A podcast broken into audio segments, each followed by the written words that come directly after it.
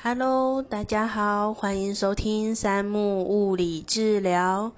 今天是小员工的日常抱怨。诶，今天要抱怨的呢，算是累积在心中许久的。因为现在三小是物理治疗师已经开始进入介绍徒手治疗的部分嘛，然后徒手治疗。其实有很多可以抱怨的东西。首先，我们最常被问到的就是：你们这个为什么要叫徒手治疗？哦，徒手治疗就是我们手上没有拿任何的工具就可以进行的呃处理，就叫做徒手治疗。那徒手治疗跟外面国术馆或者是坊间的传统整复推拿差在哪里？诶，说真的，技术上面可能还真的没有什么差异。我觉得，呃，那些师傅们的技术有些真的很好。那如果真的要说差异的话，我觉得。物理治疗师跟其他类似的行业最大的差异，真的就是评估跟背后的逻辑思考。这个是小员工在之前好几集，不管是呃抱怨系列还是物理治疗师系列，都有在讲的。呃，物理治疗师这个行业真的没有特别厉害或特别神奇。那为什么有些人就是会觉得物理治疗的效果比较好？那我相信就是大家读的书啊，不对，大家的背后的基础知识量是不太一样的。诶，不是说很会读书多么的厉害，多么的高尚，而是。呃，这个这些书之所以会流传几十年，慢慢的一代一代的学生这样传下来，那代表它背后的意义就是不一样。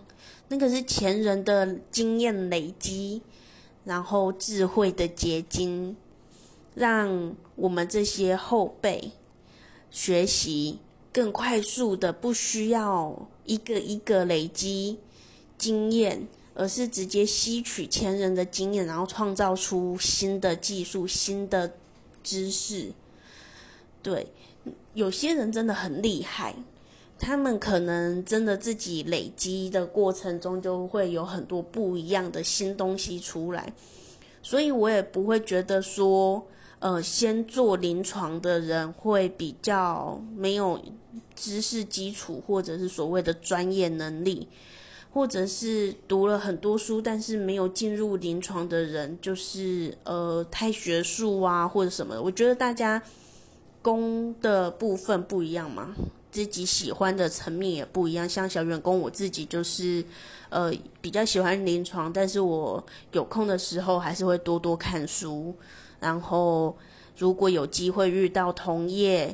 那就会问一些问题嘛，因为大家接触到的人就是不一样，不管是客人、病人遇到的状况都不一样，那就多听听别人经验，因为别人经验他已经经历过了，就跟书一样，那些作者都已经会了，所以他给的东西你就不用再就是遇到的时候你不会紧张，像是哦这个 case 这个个案。我第一次接，但是我可能以前在书里面有看过，或者我以前有呃朋友、同业的学长姐这一类的人有遇过，然后有告诉我如何处理，那我就不会要重新摸索。所以呃，国术馆或传统整复推拿，他们跟我们最大的差异点，我想就是在。呃，背后的量不太一样，但是他们有些人真的很厉害，一天可能就处理几十个甚至破百人。那种十几分钟一个人，十几分钟一个人，他们大量累积那个手感呐，那个经验值，他们是用人次去累积经验值之后，然后同业之间互相交流，我真的不能否认，他们真的也很厉害。但是物理治疗师的部分，就是说真的，我真的觉得比较安全，因为。其实大家都拿着一张国家执照，其实也不想要出事，所以我们的做法会安全保守，而且希望给大家的是持续性，所以才会后续有很多的。虽然我们是做徒手治疗，但是也会给予运动治疗，那就是希望大家借由训练后，可以维持甚至更好的生活品质。而不是一直呃依赖我们这些徒手治疗的程序，或者是就是给师傅们做身体上的处理，然后不知道如何维持。我觉得这个是一个很大的差异点。嗯，好，简单的帮大家整理一下。我觉得我小员工我自己觉得，我们物理治疗师跟传统整复界的师傅们最大的差异，一就是知识量。虽然我们的人次可能输了，可是知识量的部分我们一定不会输。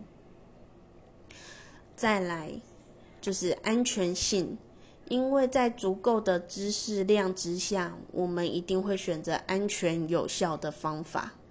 在第三个就是会。